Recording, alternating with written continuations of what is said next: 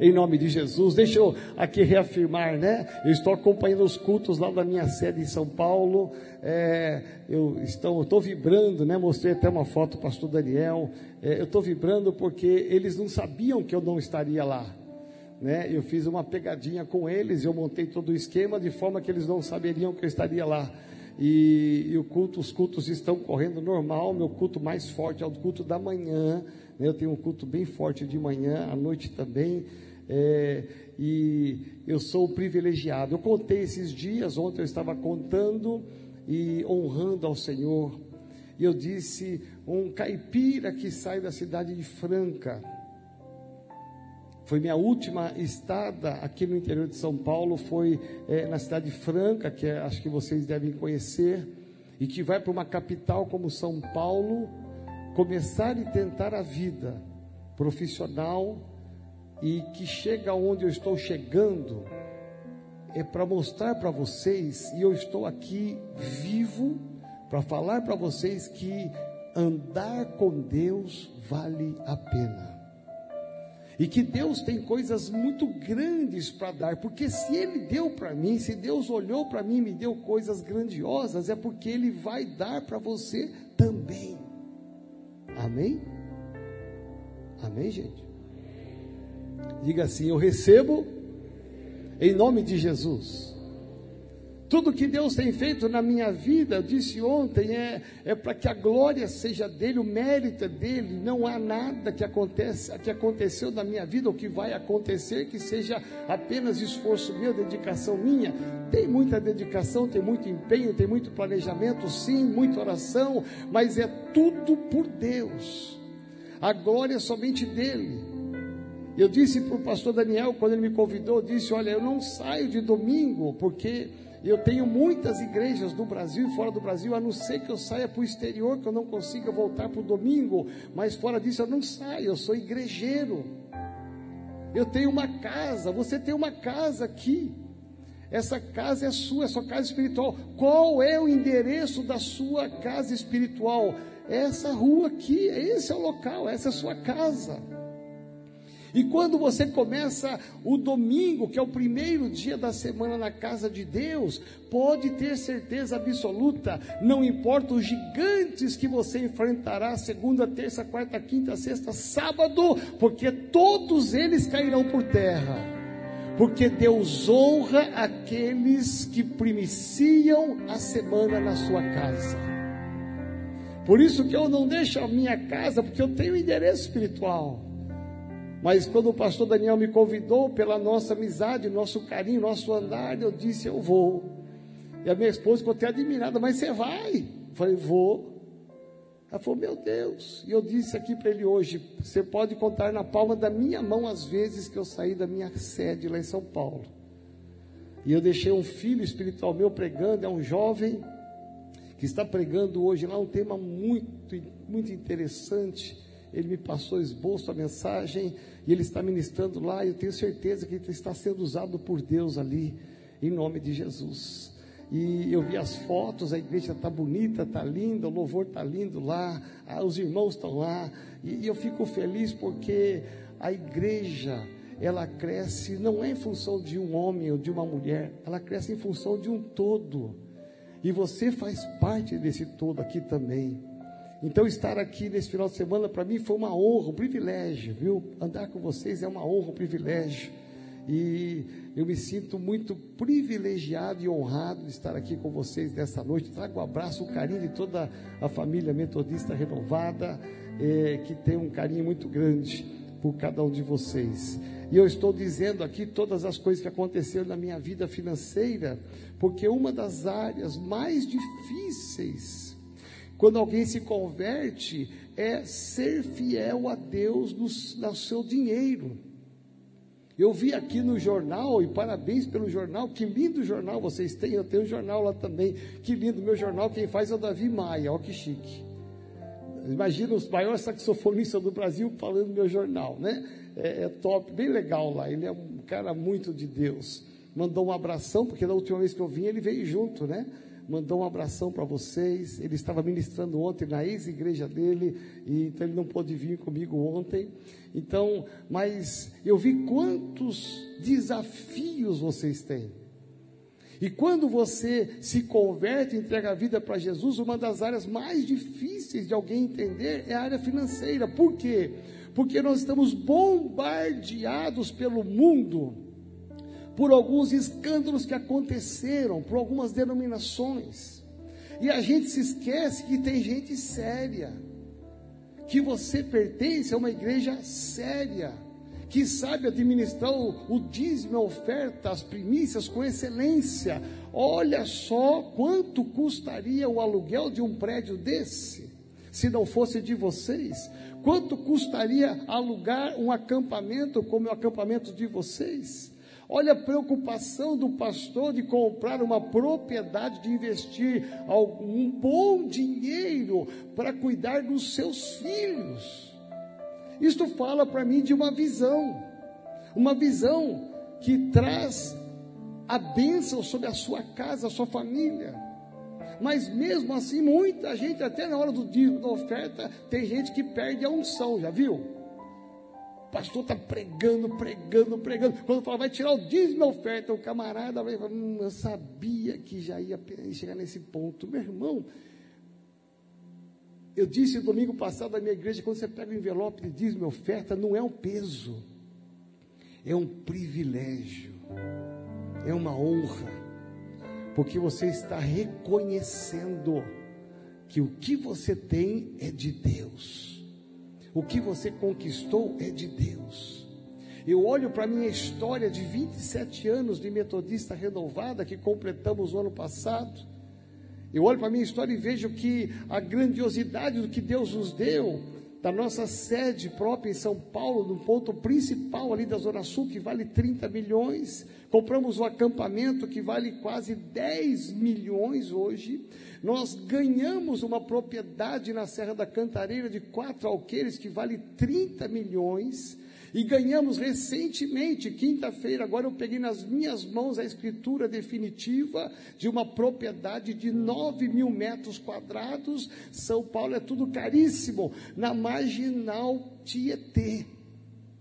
9 mil metros quadrados, há nove igrejas minhas. A minha igreja tem mil metros quadrados. Eu ganhei um, um terreno, ganhamos sem um centavo. O que que atrai a presença e a glória de Deus? Veja, tudo isso para Deus não é nada. E eu vou dizer uma coisa para vocês: não é que eu tenho uma, uma, ambição de ter um monte de coisa, porque isso não vale nada. O que vale são as vidas que estão lá.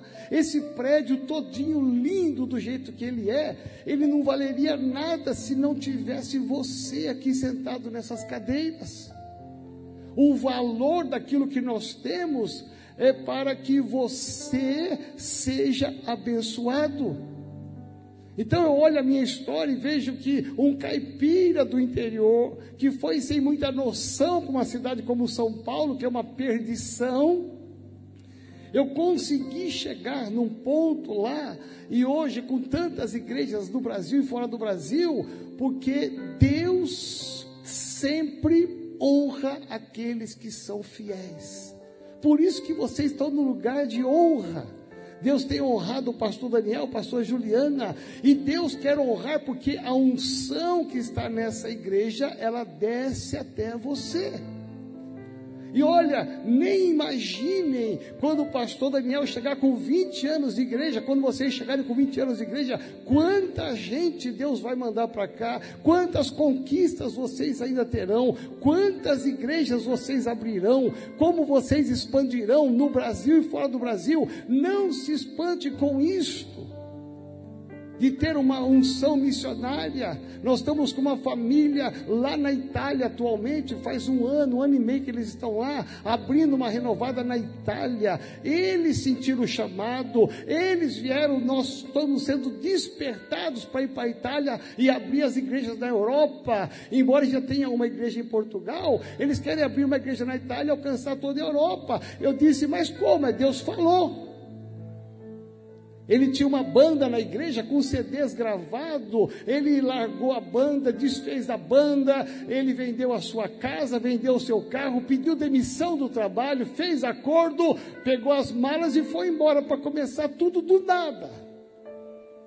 Olha que coisa de doido. Sabe por quê? Porque a unção que está sobre o pastor, a unção que está sobre nós, ela desce até você. E eu tenho certeza que, assim como Deus está honrando ele lá na Itália, no seu trabalho, Deus vai honrar quando começar a primeira célula, quando abrimos o primeiro templo e quando ele começar a sair para a Europa pregando o Evangelho. Eu tenho certeza que Deus vai honrar a vida dele. Diga assim: Eu também quero fazer parte dessa história. Veja que a unção ela é transferida. Aquilo que o pastor Daniel, a pastora Juliana são, vocês serão também. E eu tenho orado para que a unção que está sobre a minha vida de crescimento, de expansão, de prosperidade financeira, de conquista de coisas que eu não busquei, eu não pedi para Deus, Deus tem dado gratuitamente, graciosamente, que esta unção venha sobre o vosso pastor, sobre a família pastoral, que a unção de prosperidade que tem os membros da nossa igreja, porque todos eles são prósperos lá em São Paulo, no meio da crise, estão prosperando porque eu tenho liberado palavras proféticas. Meu irmão, nós temos 90% dos membros dizimistas de ofertante, 90%. Sabe por que, que eles são prósperos? Porque eles aprenderam o caminho. Diga assim: quando eu aprender o caminho, eu serei abençoado. Eu quero aqui compartilhar então com você algo muito interessante. Eu quero falar sobre a história de um homem chamado José, que você tanto conhece. Eu quero aprender e extrair algumas lições da vida deste homem. É interessante porque nós aprendemos com Moisés, aprendemos com Josué, nós aprendemos com Jó, nós aprendemos com tantos profetas, nós aprendemos com os discípulos de Jesus, mas José, nesta área financeira, é um homem que tem muito para ensinar para cada um de nós. Nós aprendemos com Salomão, Leia os livros de Salomão, o homem mais rico, o homem sábio. Este homem nos ensina tanto a respeito dos caminhos para ter uma vitória financeira, para você chegar lá. E nós vamos aprender hoje a lição ou as lições da história da vida de um homem chamado José. Então, abra sua Bíblia comigo, Gênesis 39, verso 2. Gênesis 39, verso 2.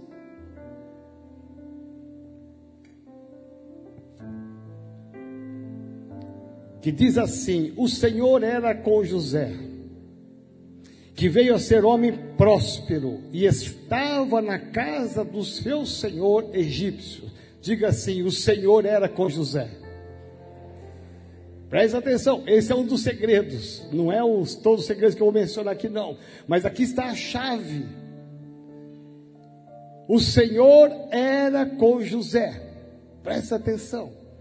O, agora diga bem forte: O Senhor é comigo. Ah, eu acho que você pode fazer mais. Quer ver? Só as mulheres. Diga assim: O Senhor é comigo. Olha como as mulheres são fortes. Olha, só os homens agora. O Senhor é comigo. Ah, melhor. Agora todos juntos. O Senhor é comigo. Este é o segredo da vida de José. O maior segredo da vida dele é porque o Senhor era com ele. E o Senhor só é com alguém quando há uma aliança. Guarda isso no seu coração. Deus não tem alianças com quem não tem alianças com Ele. Deus não é fiel com quem não é fiel com Ele. É uma lei que Deus estabeleceu. Então eu olho a história de José e eu vibro, porque a Bíblia fala que Deus era com José e que por ele estar com José, ele veio, ele não era, mas ele veio a ser um homem próspero. Diga assim: eu também serei próspero. Lembrando que da outra vez que eu vim aqui, eu disse que prosperidade não é só dinheiro, preste atenção Prosperidade envolve saúde perfeita. Prosperidade envolve paz na sua casa, na sua família. Prosperidade é um conjunto de pelo menos cinco áreas da vida de um homem. Uma delas, uma delas que é a última, é finanças. Eu conheço um homem muito, muito, muito, muito rico em São Paulo. Ele é da minha igreja. Ele era dono de uma fábrica de tintas em São Paulo. Ele é químico, um homem de Deus, casado com uma mulher de Deus. Ele guardou muito dinheiro, ele vendeu a empresa dele alguns anos, dez anos atrás, para um grupo italiano.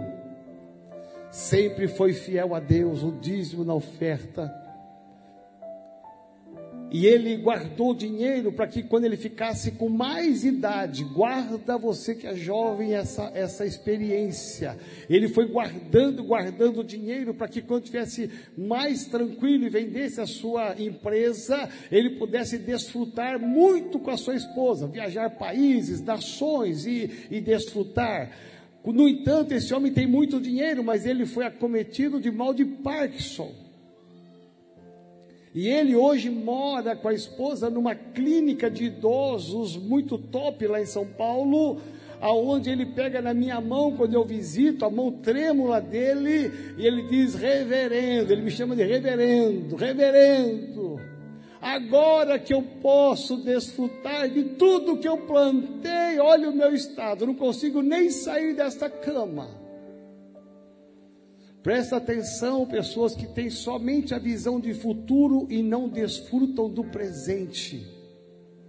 Gente que só guarda, guarda, guarda. Um dia eu vou desfrutar, um dia eu vou viajar, um dia eu vou fazer, um dia eu vou levar minha mulher para comer fora, um dia eu vou levar minha família para visitar. Gente, um dia, um dia, um dia, e esse dia não chega nunca. Presta atenção, cuidado. Coloque em prática hoje aquilo que você pode fazer com sabedoria, discernimento, planejamento, mas coloque em prática. Não espere como esse homem esperou. Ele tem muito dinheiro, muito dinheiro, muito mesmo. E ele não é próspero porque não tem uma vida plena de saúde.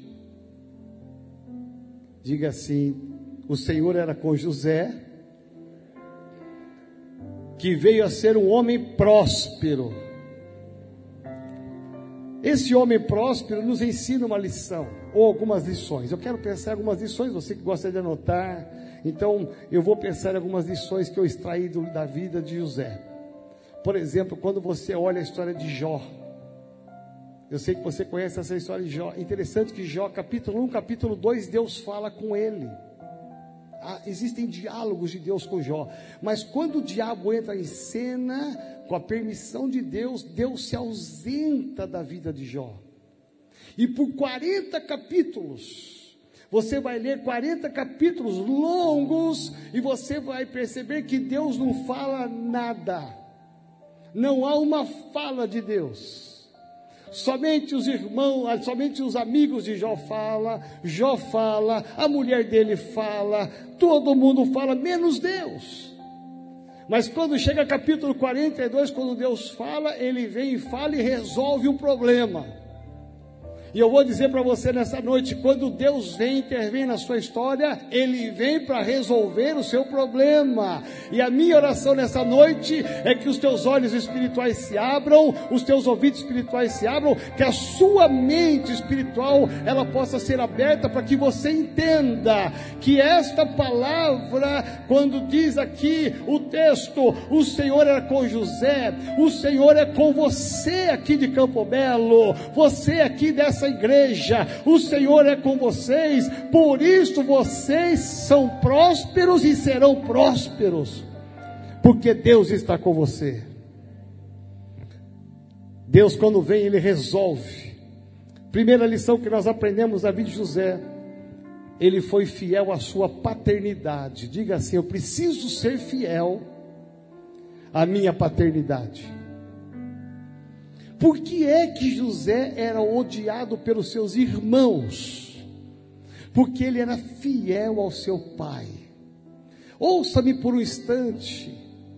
Eu não sei a sua história com o seu pai biológico, eu não sei com os seus pais, eu não sei a sua história.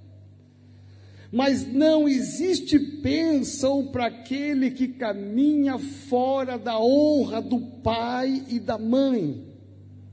Este é um princípio que Deus estabeleceu, a honra à paternidade.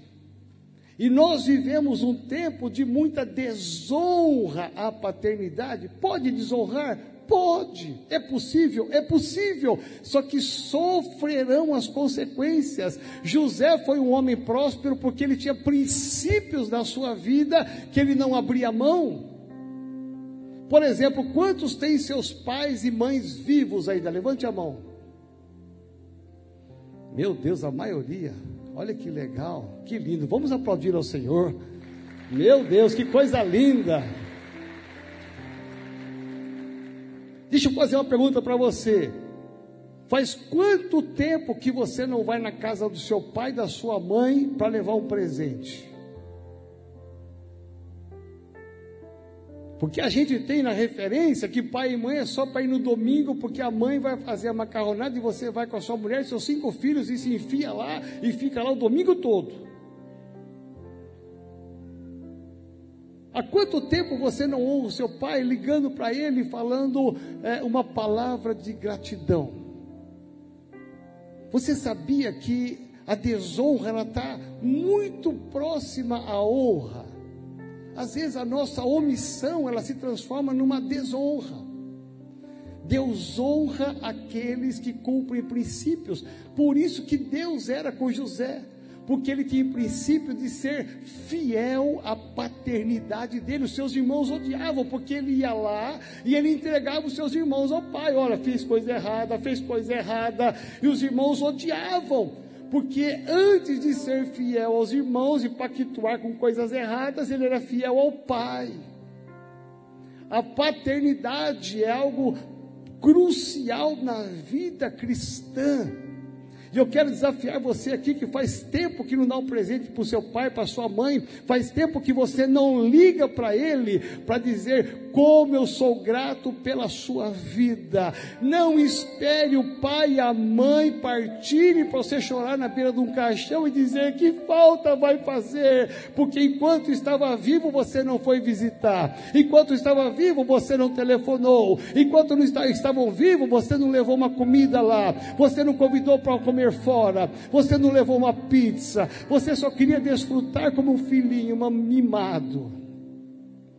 Diga assim: Eu preciso honrar a minha paternidade. E José era fiel, porque ele honrava o seu pai e a sua mãe. Vocês têm pais espirituais aqui. Os pastores auxiliares têm pai espiritual, uma mãe espiritual, pastor Daniel, pastora Juliana. A honra a eles, presta atenção, a honra a eles é a honra a Deus. Eles não se levantaram e disseram: Nós vamos ser pastor a partir de hoje. Resolvemos ser pastor, largamos tudo e vamos ser pastor. Não. Deus chamou os dois para serem pastores e começar esse ministério há 19 anos atrás. Eles são os pais espirituais. Nada do que tem aqui, nada do que se conquistou, seria se não fosse eles ligados com Deus. A orientação é dada de Deus para eles. Eles são a boca profética de Deus aqui nessa casa. Vocês são filhos, eles são pais. Então, tem que ter fidelidade ao pai e à mãe. Amém? José era um homem fiel. A Bíblia diz em Efésios 6, de 1 a 3 que se um filho quer prosperar, presta atenção que diz Paulo, se o filho quer prosperar e ter vida longa, duas promessas, a honra a pai e mãe. Não existe prosperidade nem vida longa. Você pode ter dinheiro e morrer logo. Você pode ter uma vida longa e ser pobre. Veja, não existe honra ao sem a honra ao pai, sem a honra à sua paternidade, não existe prosperidade e vida longa. Efésios 6, de 1 a 3 nos diz isto. Segundo lugar, então quero dizer para você aqui, se você quer seguir o caminho da prosperidade, eu tenho um pai espiritual. O meu pai espiritual se chama apóstolo Géser. Eu ando com ele a vida toda. É o meu pai espiritual. Eu honro a vida dele. Ele tem muitos filhos espirituais. Ele tem filhos espirituais no Brasil, fora do Brasil. Ele anda para todos os lados e ele fala: Você é um dos filhos que mais me honra. Não é não é não é nenhuma dificuldade minha ligar para uma irmã da igreja e falar, manda uma cesta básica para o meu pai espiritual. Uma cesta básica, não, desculpa, uma cesta de café da manhã. Não é aniversário dele, não é nada. Mas eu honro a vida dele. Quantas vezes eu falo minha esposa, deposita uma oferta na conta do apóstolo Géser. Mas por que? Ele pregou na igreja, ele, ele veio aqui, não, eu quero honrar a vida dele. Aí ele me liga e fala assim, meu filho, você me constrange, você me honra tanto. Aí você vai perguntar assim: por que, que o apóstolo Joel prospera tanto? Porque eu honro meu pai espiritual. Quando eu tenho uma luta, uma dificuldade, eu ligo para ele. O que ele fala, eu entendo que é a boca de Deus e eu obedeço. Porque ele é meu pai espiritual. Eu o reconheço como meu pai espiritual. Então a paternidade, a sua fidelidade à paternidade vai atrair a bênção de Deus sobre a sua vida. Segundo lugar, José nos ensina a ser a sermos sonhadores. Diga assim: eu preciso ser determinado a sonhar. Presta atenção. Vocês moram numa cidade pequena e isso tem uma influência muito grande na mente de vocês. A, a, cidade pequena, ela torna a gente com uma visão pequena. Mas vocês estão numa igreja grande, vocês pertencem ao Deus grande e que ensina coisas grandes, amém? Então vocês têm que andar na contramão da cidade, na contramão da cultura da, de Minas Gerais. Vocês têm que andar na contramão de toda a sociedade que aqui está. Vocês têm que aprender a sonhar coisas grandes. Eu nunca tinha sonhado com coisas grandes, porque eu venho de uma família humilde, de pais humildes, de uma cultura humilde, do interior de São Paulo. Enquanto eu não comecei a descobrir, enquanto eu não descobri as verdades que era, era possível sonhar. Meu irmão não paga nada para sonhar, paga. Nada. Então por que, que você não sonha? Ah, porque o prefeito ele pensa pequeno, os vereadores pensam pequeno, a Câmara pensa pequena, a cidade é pequena, ah, porque os empresários pensam pequeno, ah, ainda não tem o McDonald's aqui, não tem o Burger King, ainda não tem o shopping, ainda não tem uma churrascaria, ainda não tem. Você fica, ah, então, aí, aí a sua mente ela vai ficando pequena, quando na verdade nós temos que profetizar na sua vida e você tem que profetizar, levantar a sua voz, que você tem que sonhar com coisas grandes, que é possível conquistar coisas grandes. Eu olho a história de tudo que Deus me deu e eu tenho uma sensação muito íntima minha de que Deus vai me dar ainda algo muito, muito grande lá em São Paulo. Muito grande. Eu estou sonhando, sabe com o quê? Com o estádio. Aí você fala, mas é, é, é muita coisa. Mas eu estou sonhando com o estádio. E não vai ser do Corinthians, não.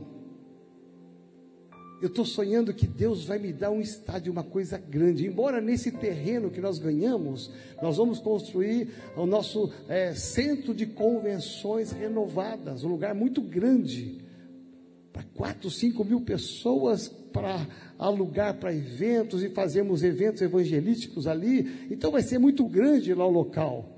Mas eu estou sonhando com um estádio. Se Deus deu tudo isso até agora, o que, que custa Deus me dar um estádio? Para ter milhares e milhares de pessoas ali adorando ao Senhor. Veja, paga alguma coisa para isso? Não, porque José nos ensina a sonhar. A trajetória de sucesso de José ele só prosperou porque ele era um sonhador. Tanto é que os irmãos, quando olhavam para ele, diziam: Lá vem o sonhador em ar de zombaria. E as pessoas de Campo Belo aqui vão ah, ver você na rua e vão comentar assim: e lá vem vindo o sonhador, lá vem vindo o irmão sonhador, a irmã sonhadora, o pastor sonhador. Meu irmão, você tem que ser conhecido na cidade como uma pessoa sonhadora. Eu sonhei um dia de pegar helicópteros em São Paulo e ungir a cidade. E todas as células da nossa sede soltarem fogos. Eu aluguei três helicópteros e dividi na cidade de São Paulo e nós fizemos a maior doideira do mundo. E o, o piloto ele virava o helicóptero que eu estava para todo lado e falava: O que, que é isso? E subia aquelas bolas de fogo coloridas em São Paulo inteiro, bum, e bum, e bum, e bum, e bum, até a TV Globo e a Record foi na minha igreja para saber o que estava acontecendo. Eles foram lá filmar e pegar entrevista. Está gravado. De tal doideira. Aí depois muitas outras igrejas viram a doideira e copiaram a doideira. Mas veja, nós temos que sonhar com coisas diferentes, amém? Não fique acomodado, porque sonhar te leva a, a, ao inconformismo. Não fique conformado com a sua casa, não fique conformado com o seu carro, não fique conformado com o seu trabalho, não fique conformado com o seu salário. Você tem que sonhar com coisas maiores, coisas grandes. É isso que José nos ensina. Então diga assim bem forte: eu preciso ser um sonhador. Quantas mulheres solteiras nós temos aqui? Levante a mão, que não casaram ainda. Só isso? Ah, tem mais levantando. Olha só, eu tinha uma secretária de 62 anos.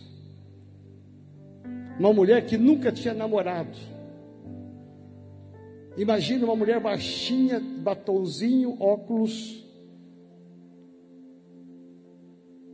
Essa mulher foi minha secretária há três anos, uma das primeiras secretárias minhas. 62 anos, eu tinha uns 35 anos naquela época. Um dia ela chega e marca um horário comigo. Eu falei, você marcando horário comigo, Ledes? É, quero marcar horário com o senhor. Ela falou assim, pastor, eu vou ter que largar o senhor. Eu falei, mas por quê? O que, que eu fiz? Não, não fez nada. É, é o salário, o aumento? Não, não é o salário. O senhor não sabe da maior eu arrumei um namorado. Imagina uma mulher de 62 anos que nunca namorou, virgem, uma agulha no palheiro, em São Paulo. Gente, isso é uma raridade das raridades, é, é chapa preta.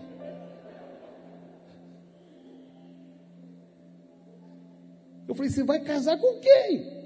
Onde você arrumou essa coisa, mulher? Ela falou assim: é, eu fiz uma viagem e conheci uma pessoa no Rio de Janeiro. Quantos anos ele tem? 84. Minha filha, você vai matar o velho. Ela, pastor, chegou a minha vez. Ah! E não é que ela foi embora mesmo, a miserável? Eu não sei o que virou daquele velhinho, mas que foi, foi. Você percebe que quando a gente sonha, e ela nunca falou para mim que ela sonhava em namorar e casar, porque com 62 anos você pensa, já era, não é? Ficou, sobrou. Ela foi no casamento das amigas, isso é terrível, não é? Para quem é mulher. Tá lá, você não quer ser padrinha, mas minha madrinha? tá bom. Aí arruma um, um cara que nem namorado é fica lá, entra. Aí depois você vai no chá de bebê do primeiro filho. que lindo. Você está ficando. Aí depois o segundo filho, você fala, imagina com 62 anos, quanto essa mulher viu? Ela viu já os netos das amigas dela. Talvez para muitos pensavam, ela já desistiu. Ela nem sonha mais com isso, ela agora só está pensando em descansar. Mas ela tinha um sonho embutido no coração dela, que era de casar, e Deus deu isso a ela. Então, mulheres solteiras, que a questão não desistam de sonhar, não importa a sua idade. Olha, até hoje eu vou te falar uma verdade: até hoje Deus te livrou de tranqueira. Até hoje, né? O Daniel está ali, ah. até hoje Deus só te livrou para trazer o que há de melhor para você. Fica tranquila. Porque Deus ainda tem projetos para você. Então aprenda a sonhar com uma casa melhor. Você que não tem casa, sonhe em ter uma casa própria. Eu sempre morei em casa pastoral, nunca tinha casa. Meu irmão era uma prova. Eu tinha que sair de uma casa e ir para outra casa e desmonta móveis que depois não consegue montar mais. Sabe aqueles armários da Casa Bahia, meu irmão, que você desmontou uma vez, não monta mais? Era essa minha história de cá de lá para cá e, e até o dia que eu sonhei em ter minha própria casa, sonhei em ter minha própria chácara, até o dia que eu sonhei em ter o meu apartamento. Hoje, graças a Deus, eu sou construtor em casas de condomínio. Eu consigo construir casa de condomínio e vender para os outros. Eu consigo hoje abençoar pessoas. Veja só, porque eu sonhei um dia, então sonhe. Sonhe em ter coisas, isso não é pecado, não é do diabo. Jesus disse: Eu vim para que tenham vida e vida abundante. É aqui nesse mundo, é aqui agora, é para mim e para você. As bênçãos são liberadas, é para mim e para você. Terceiro princípio: faça diferença mesmo na adversidade. Diga assim: Eu preciso fazer a diferença mesmo na adversidade. Olha só que prova José passou. José foi vendido pelos seus irmãos, humilhado pelos seus irmãos, ele foi vendido. É, José, ele perdeu a liberdade dele. A história de José, a trajetória, uma trajetória muito dura, de muita diversidade. José passou uns perreios muito grandes, mas você não vai ver na Bíblia, em Gênesis, José abrindo a sua boca e lastimando ou se amaldiçoando, amaldiçoando Deus. Não, ele aguentou firme. José foi passando pelas provas firmes, porque ele sabia que no final, em algum momento, Deus estaria o abençoando. Quem anda debaixo da bênção de Deus pode vir a luta, veio a pandemia, balançou a economia do Brasil, balançou a tua economia. Talvez você está vivendo hoje uma luta por conta dessa pandemia. Não importa, Deus, o Deus que você serve, o Deus que nós servimos, ele está acima dessa crise. Ele está além do nosso governo, ele está além da nossa economia. O Deus que nós servimos, ele não depende de dólar subir, a bolsa cair. Não, o nosso Deus tem uma economia celestial. José passou por todas as provas, e a Bíblia diz que o Senhor estava com ele Onde quer que ele estivesse, o Senhor estava com ele. Era na prisão, Deus estava com ele. Era lá no Egito, Deus estava com ele. Onde ele estava, veja bem, aonde você andar, Deus vai estar contigo. No meio da luta, da adversidade, faça uma experiência. Entra numa loja que está vazia e você vai perceber que daqui a pouco a loja vai encher de gente. Eu não sei se você fez a experiência. Vai no restaurante que está vazio. Ah, espera e pode avisar o garçom. Se prepara que essas mesas vão encher. E elas vão encher, sabe por quê? Um homem de Deus, uma mulher de Deus, atrai a presença e a glória do Senhor. Nem tudo na vida de José foi flores nem tudo na vida dele deu certo, muitas coisas deram erradas, mas a história de José nos ensina que ele precisava fazer a diferença na diversidade. Nessa crise toda que nós estamos passando no Brasil, você tem que fazer a diferença.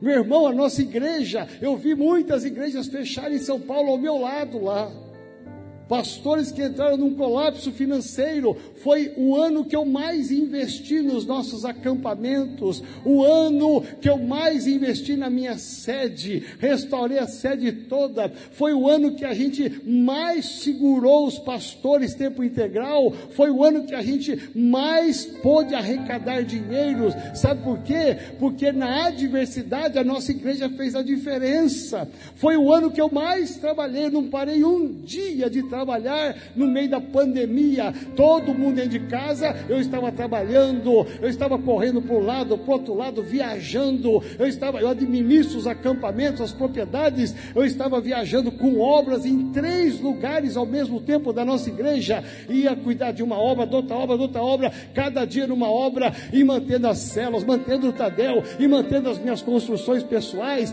meu irmão, eu não parei um minuto, sabe por quê? Porque na adversidade você vai surpreender aqueles que não creem em Deus. Quarto princípio: vença as tentações. Diga assim: eu preciso vencer as tentações. Nós sabemos que José foi levado e a esposa de Potifar o tentou. Ali foi uma tentação humana, sexual. Mas na área financeira nós somos tentados a fazer coisas erradas, preste atenção. Nós, nós temos muitas esposas de Potifar na nossa vida financeira. Quem é empresário é tentado a sonegar os impostos, porque os impostos são ferozes. Quem é trabalhador, às vezes é tentado a fazer coisas erradas. Nós estamos sempre sendo tentados a fazer coisas erradas para prosperar, negócios errados, negócios ilícitos.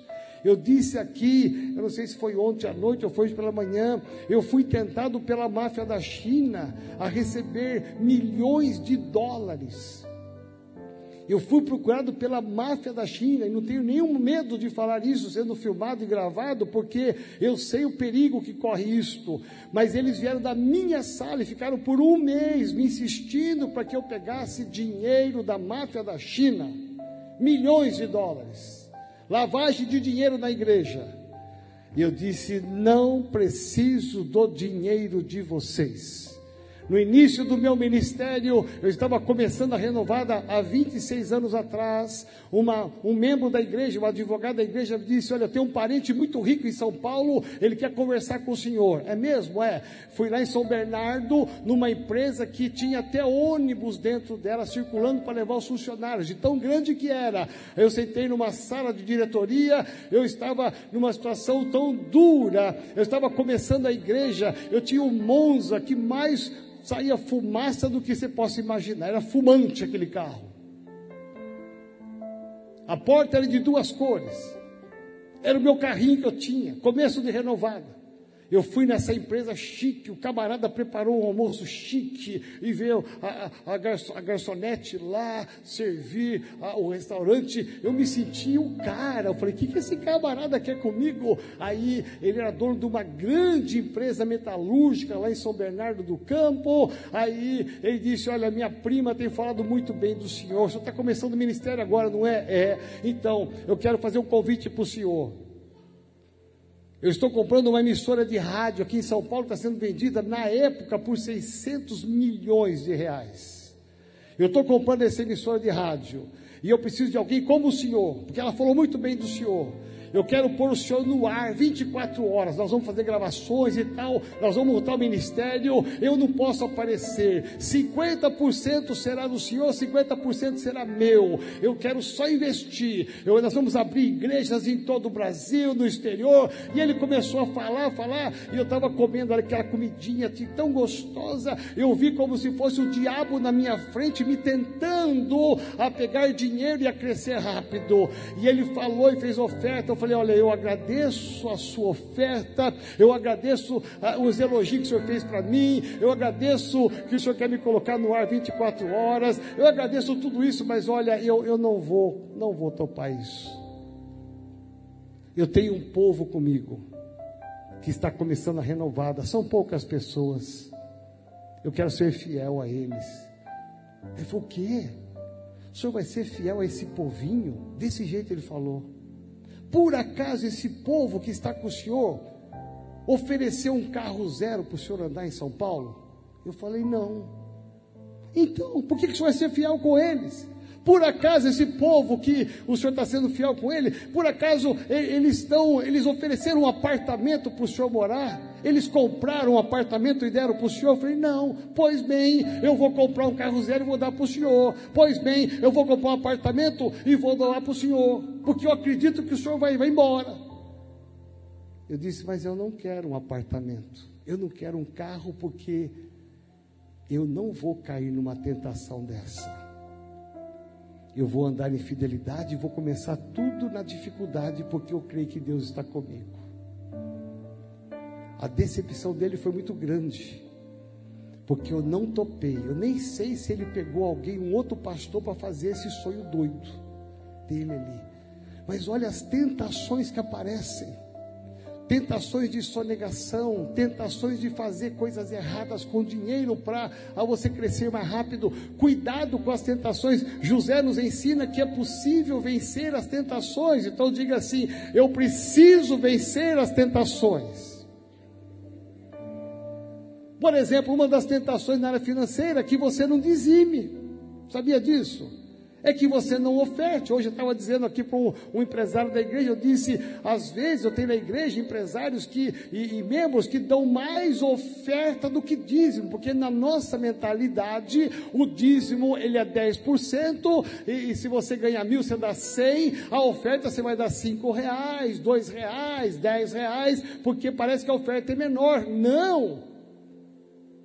A oferta, Deus diz que ela vai ser multiplicada 30, 60, 100 vezes mais, segundo o que você der. Eu tenho uma casa de uma família que chegou para mim e disse: Olha, nós queremos, nós oramos, são dizimistas fiéis, empresários. Eles disseram: Nós oramos aí e Deus colocou no nosso coração dar uma oferta para a igreja. Eu falei: É mesmo? Que bom, que bênção. Então, trouxeram uma chave e o documento de um carro. Era uma Gran Cherokee novinha, perolizada, preta, linda.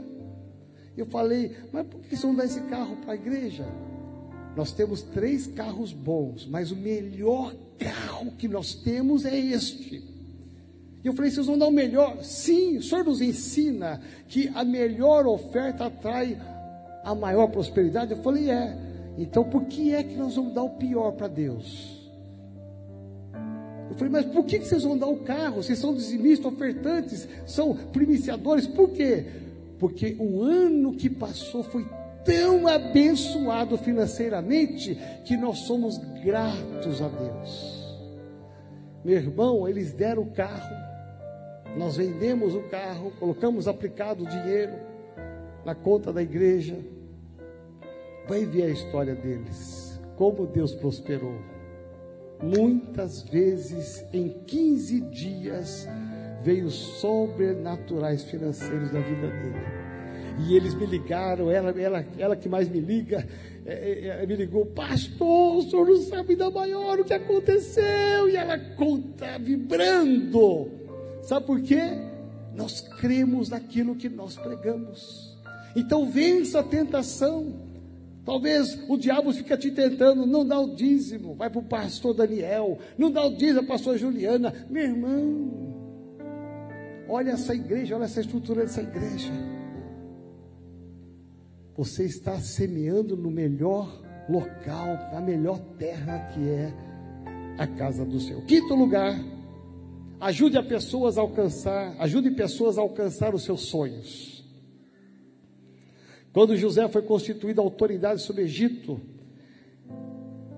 ele tornou possível o sonho não só de uma nação, mas dos seus, do seu pai e dos seus irmãos. Eu vejo que Deus me colocou em privilégio, e eu me sinto privilegiado, para abençoar pessoas. Eu sou um abençoador de pessoas. Eu gosto de transferir a unção que está sobre a minha vida. Eu gosto de explicar para as pessoas por que é que eu cheguei lá. Não é mérito meu, é Deus. Sem Deus eu não chegaria. Sem Deus, sem a dependência, sem ser fiel a Ele, eu não chegaria. Por isso eu estou citando esses princípios, que são princípios que eu pratico na minha vida. Então, eu não cheguei lá para dizer agora todo mundo se vira. Não. Eu ensino famílias a, a, prosperar, eu ensino empresários a prosperar, eu ensino até pessoas que não são de Deus a prosperar. Eu dou, eu dou mentoria para empresários que nem da igreja são, eu ajudo eles. Veja, eu não tenho nenhuma formação técnica nessa área, mas o meu olhar é só bíblico, e a Bíblia, ela não falha até para o ímpio. Diga assim: eu preciso chegar lá para abençoar outros. Abençoe outros. Nunca queira para você somente todas as bênçãos, reparta as bênçãos divida as bênçãos. Eu disse ontem: você vai ser um José da sua casa, para você chegar lá, não é só para você, é para você abençoar outras pessoas que estão do seu lado, da sua família. Talvez você vai ser o único da sua casa que vai ser uma, uma expressão financeira de conquista para olhar o resto da sua família e você não ajudá-los. Não! É para você ajudar e abençoar as pessoas. Em sexto lugar, Em sexto lugar, e último lugar, José vai ter dois filhos. E são e que foram dois motivos da vida dele. O primeiro filho se chama Manassés. Diga bem forte comigo, Manassés. No Antigo Testamento, os nomes, em toda a Bíblia, os nomes eles têm um significado. Ninguém colocava o nome num filho que não tivesse um significado pertinente àquela história. Manassés significa esquecer o passado. O primeiro filho que nasceu, ele olhou e disse: Eu preciso esquecer o meu passado. Nenhuma história nova vai começar na sua vida se você não esquecer o passado. Tem gente que era rico antes da pandemia, ficou pobre, por alguma razão, por alguma situação, não foi culpa sua. Não fique lamentando que você foi rico lá no passado e choramingando hoje, porque não vai mudar nada. Ninguém consegue mudar o passado, o passado passou ele é imexível. O que aconteceu, aconteceu. O que você pode mudar a sua história a partir de hoje.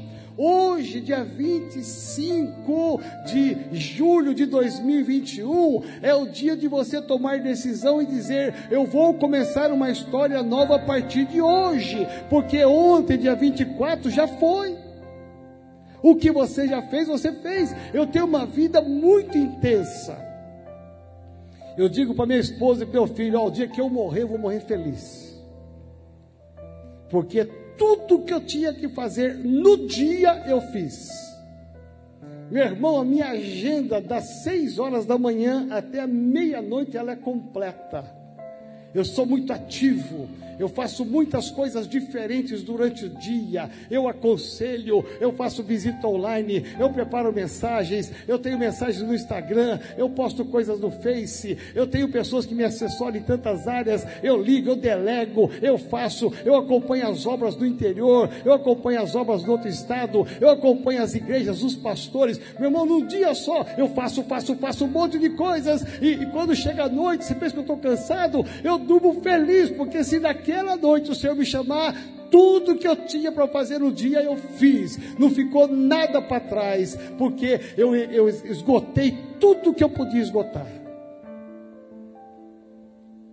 Diga assim: eu preciso aprender a esquecer o passado.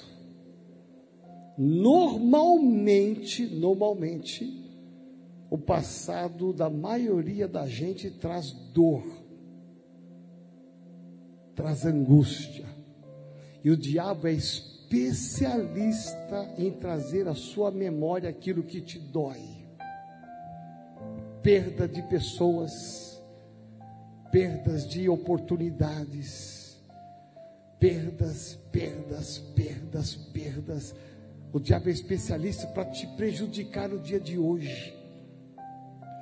No meu, no meu Instagram, que eu faço oração todo dia, seis e meia da manhã até sete horas, a primeira coisa que eu faço, eu ensino para todo mundo lá, gente do Brasil e do exterior que me ouve. Eu falo, olha, eu vou entrar aqui dando gratidão a Deus pelo dia de ontem. Eu falo a minha agenda. Eu não escondo nada.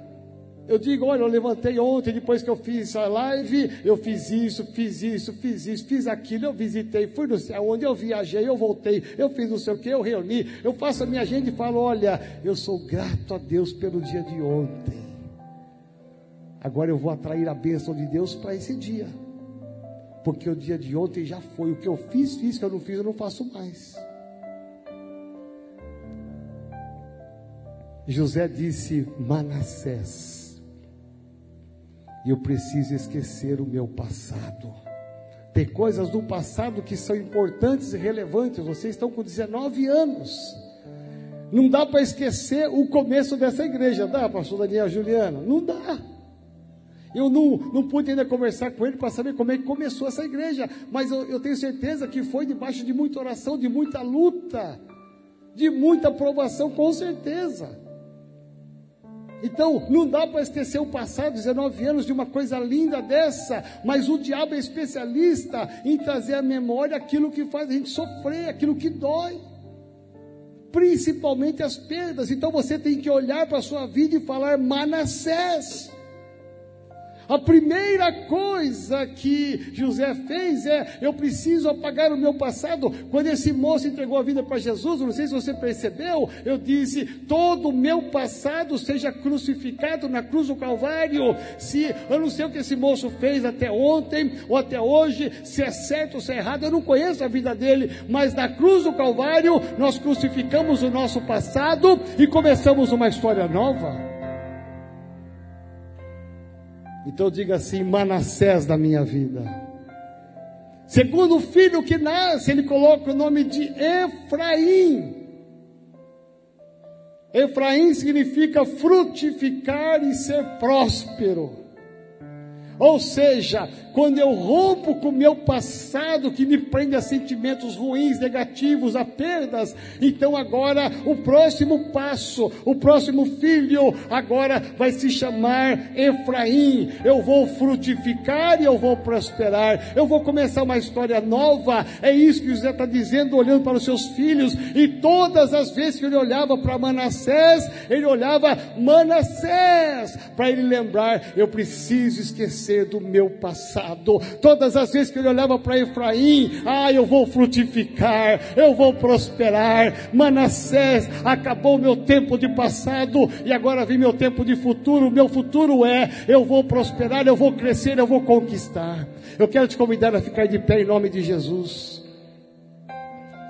E de pé com excelência, eu quero que você coloque a sua mão no coração porque esta é a noite que o Senhor te trouxe aqui para te dizer: Manassés, que cesse o tempo de perdas hoje na sua vida, hoje nessa igreja, meu irmão Manassés, para o passado que traz dor, que traz perdas, que traz frustrações, que traz tristeza. Tem gente que perdeu parentes há 20 anos atrás, até hoje não consegue esquecer, até hoje sofre. Meu irmão, eu não estou falando para você não sofrer, mas veja, o que vai mudar a sua história se você ficar sofrendo hoje por coisas de 20 anos atrás? Ah, eu perdi um emprego, eu perdi uma empresa, eu perdi meu pai, eu perdi minha mãe, eu perdi um filho, eu perdi o um marido. Meu irmão, nada disso vai mudar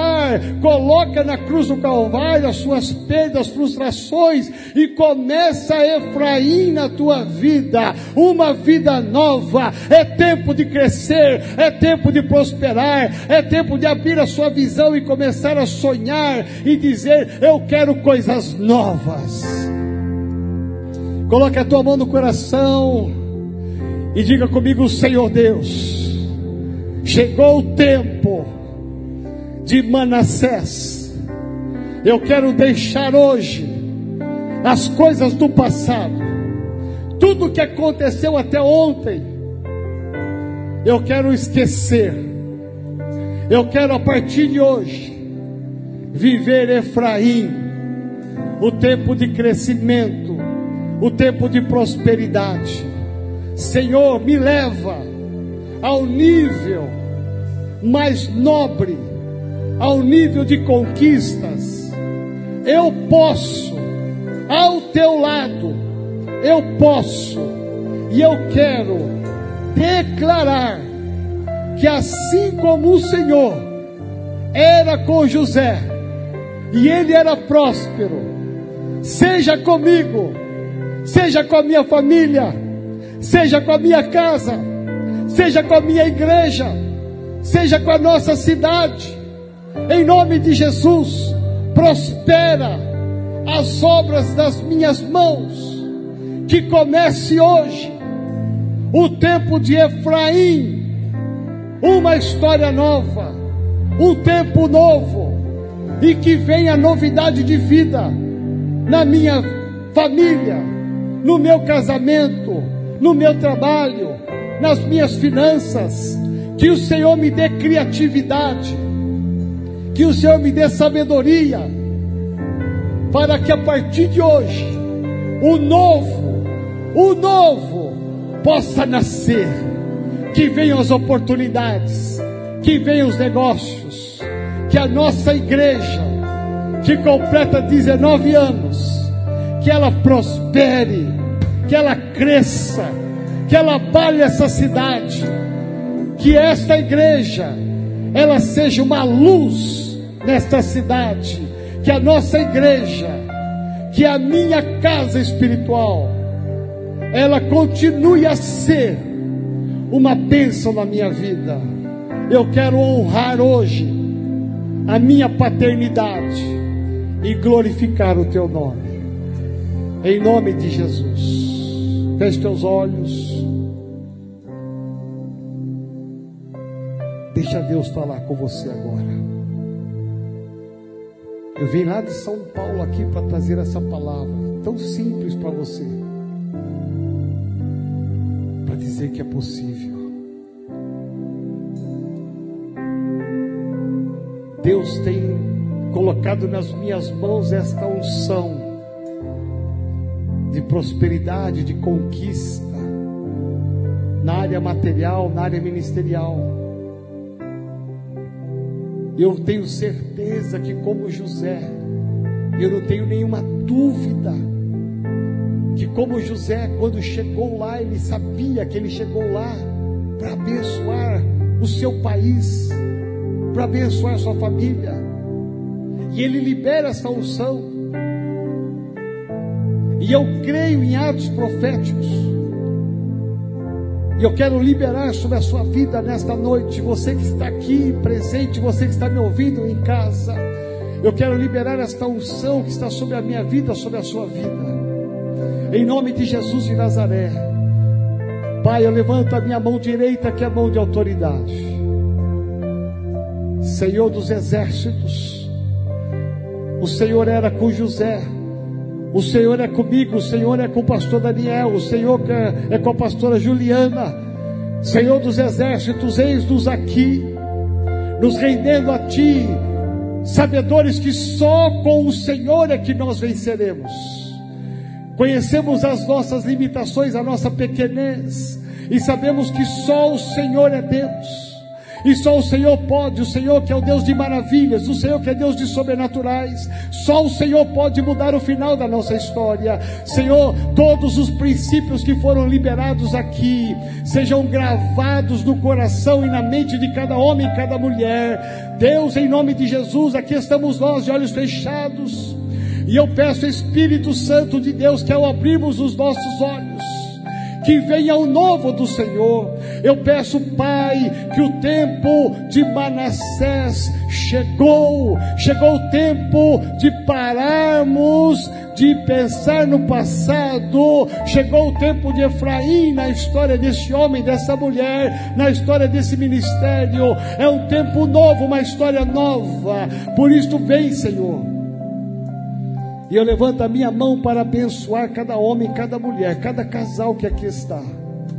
Abençoar os jovens, as crianças, os trabalhadores, os profissionais liberais, os autônomos, é, abençoar, ó Pai, em nome de Jesus, os empresários, microempresários. Eu abençoo agora, Senhor, e eu peço a unção que está sobre a minha vida, desça neste lugar, desça nesse templo, que este ano de 2021, até o dia 31 deste ano, eu profetizo, será um dos melhores anos dessa igreja, de maior crescimento, de maior prosperidade. Tudo que está parado, tudo que está interrompido, seja liberado. As compras, os negócios, em nome de Jesus de Nazaré, as conquistas dessa igreja, as sementes que foram plantadas, que elas frutifiquem neste ano ainda e que venham dezenas, centenas e milhares de vidas para este lugar, em nome de Jesus de Nazaré, e que o Senhor continue reinando no pastor Daniel, pastora Juliana, na equipe pastoral, na liderança, em cada membro. Ah, Senhor, chegou Efraim, chegou o tempo novo, o tempo de frutificar, o tempo de prosperar, chegou o tempo de mudar a história dessa igreja, a história dessa cidade, a história dessas famílias. Eu profetizo isso em nome de Jesus. Em nome de Jesus. Quem é casado está com a sua esposa, pega na mão dela agora, por gentileza. E aí você vai olhar para mim, você que está casado, ou você que está namorando, que está noivo. Presta atenção. Ande sempre em concordância com o seu marido e com a sua esposa. Um dos segredos da vida financeira de sucesso familiar é concordância dentro de casa no que se vai fazer na vida financeira. Tenha uma boa administração, tenha sabedoria, mas tenha concordância. Ande em concordância com a sua esposa, marido. Ande em concordância com a sua, com o seu marido, esposa. Essa família que foi doar o carro, Deus falou com a esposa, com a esposa. O que, que ela fez?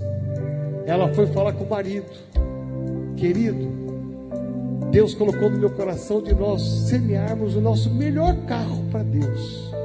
O que, que você acha? O marido, muito sábio, disse: Querida, se Deus mostrou isso para você, eu sei que nós vamos plantar na melhor terra, então eu concordo com você. Normalmente o marido ele é mais seguro na parte financeira, mas ele entrou em concordância e os milagres vieram porque ambos estavam em concordância até na hora da oferta. A sua vida financeira em casa entre em concordância, na educação dos filhos entre em concordância, nos teus sonhos, teus projetos entre em concordância. Atrai a bênção de Deus na concordância. Amém? Amém. Diga então bem forte: acabou o tempo de Manassés e começa hoje o tempo de Efraim. Chegou a minha vez. Que o mundo se prepare, porque eu vou testemunhar aqui neste altar o milagre que virá. Em nome de Jesus. Você pode aplaudir bem forte ao Senhor. Bem forte, dê um aplauso ao Senhor Jesus. Louvado seja Deus, bendito seja o nome do Senhor. Aleluia. Você pode se assentar por um instante só.